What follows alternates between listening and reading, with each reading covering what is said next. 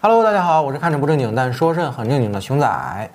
那本田前不久啊，刚刚开了一场名为“轰大中国电动化”的发布会啊，发布会的内容呢非常硬核，不仅宣布了未来在中国的电动化布局，还发布了三款非常帅气的纯电概念车啊，以及基于全新纯电平台的首款电动车的相关信息。然而，本田的发布会并没有请熊仔我，所以呢，我们只能通过二手信息为大家来一次云评车了。但虽然是云评车啊，可依旧干货满满哦。首先来为大家介绍一下本田即将在明年春季上市的两款车型啊，分别是东风本田 E N S 一和广汽本田 e:NP1 啊。两款车型呢互为姊妹车型，依旧是本田给东本和广本的雨露均沾行为。但无论是 E N S 一还是 e:NP1 啊，它们都非常神似2022款的本田缤智。至于是不是本田的油改电车型呢，咱们慢慢聊。外观方面呢，E N S E 和 E N P 都是基于本田之前发布的 e:Prototype 概念车打造的啊。外观方面呢，也非常高的保留了之前概念车的样子，但是因为和2022款的缤智异曲同工啊，所以在外观方面呢，我们就不太多说什么了，或丑或美呢，各位看官自行评价。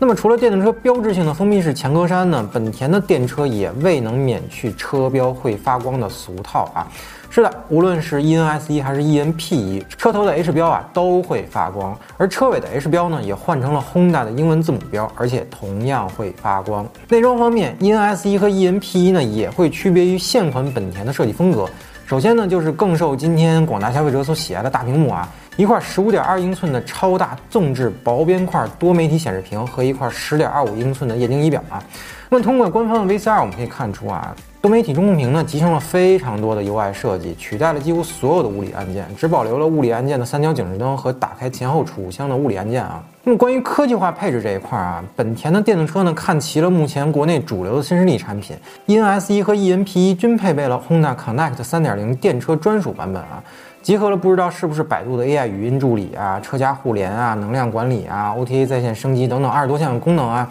当然也支持这个手机远程操控功能啊，可以通过 APP 呢控制车门锁、车窗、空调等等常规操作啊。同时呢，A 柱还搭载了驾驶员状态的感知系统，可以识别驾驶员的状态以及情绪。此外呢，两款车啊都采用了本田独有的车内降噪技术。那更有意思的是啊，本田还专门增加了提速声浪系统，不同的速度下呢，提速会通过音响系统模拟不同区间的提速声浪，很有意思啊。至于动力及续航方面啊，本田依旧是没有给出太多的细节啊。目前已知的信息呢，就是最大续航里程超过五百公里。你看，并不是一个很让人惊喜的成绩啊。那除了两款即将量产的电动车外呢，发布会上最重头的就是三款不同类型的概念车以及三款不同驱动形式的纯电驱动平台。这个三款概念车啊，分别是 Cooper Concept、SUV Concept 和 GT Concept 啊。你值得注意的是啊，三款亮相的概念车啊，与目前已知的量产车型啊，在设计风格上完全不同。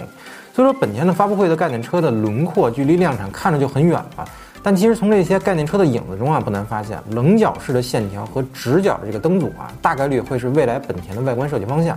虽然未来量产造型呢一定不会这样激进啊，但方向应该是大差不差的。那即便是现款车型啊，无论是2022款的缤智，还是这个 E N S E 和 E N P E 啊，乃至是丑出天际的第十一代思域啊，你都能看出一些端倪。本田的设计师呢，其实在一步步的贴近车头直角化的设计，这种设计呢，其实是当下比较时髦的一种设计方向啊。因为更方正、更厚重的车头呢，会整体提升车前部的气场，也就是我们所谓的大气。好了，除了这个三款有可能昭示了本田未来设计方向的概念车外啊，本田还发布了这个 e:N Architecture 的这个专用电气化构架的三个细分版本，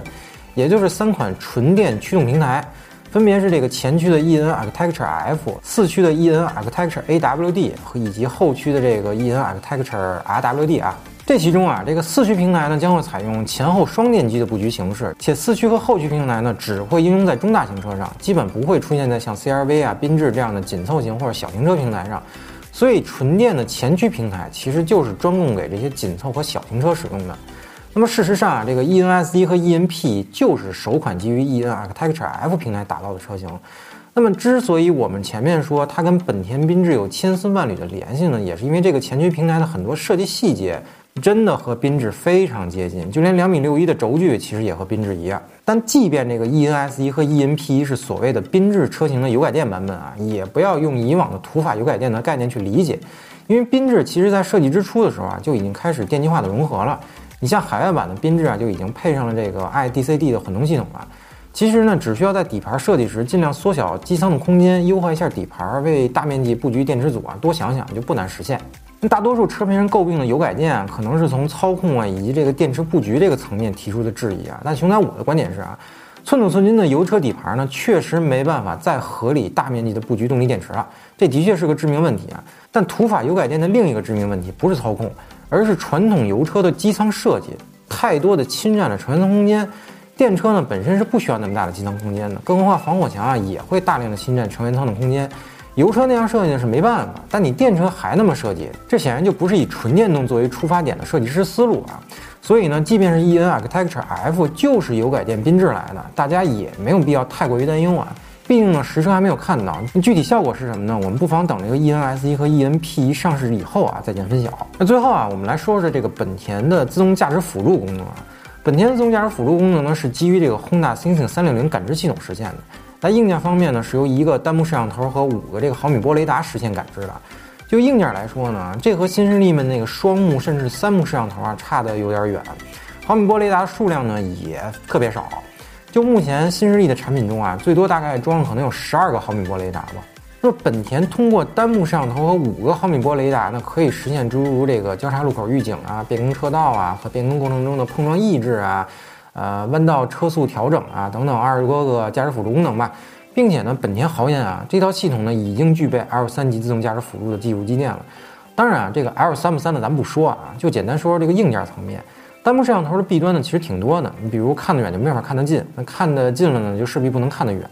而且毫米波雷达的数量呢只有五个，对于车身周边的感知呢势必也不如那个覆盖面更广的那个十二个毫米波雷达。不过，除了毫米波雷达，我们知道是五个以外啊，这个单目摄像头的参数呢，我们还不知道。那也不排除像理想 ONE 一样，一个摄像头具有两个广度视角，也说不定。但如果仅仅是一个角度的话，那一定是广度比较小的中远视距的摄像头。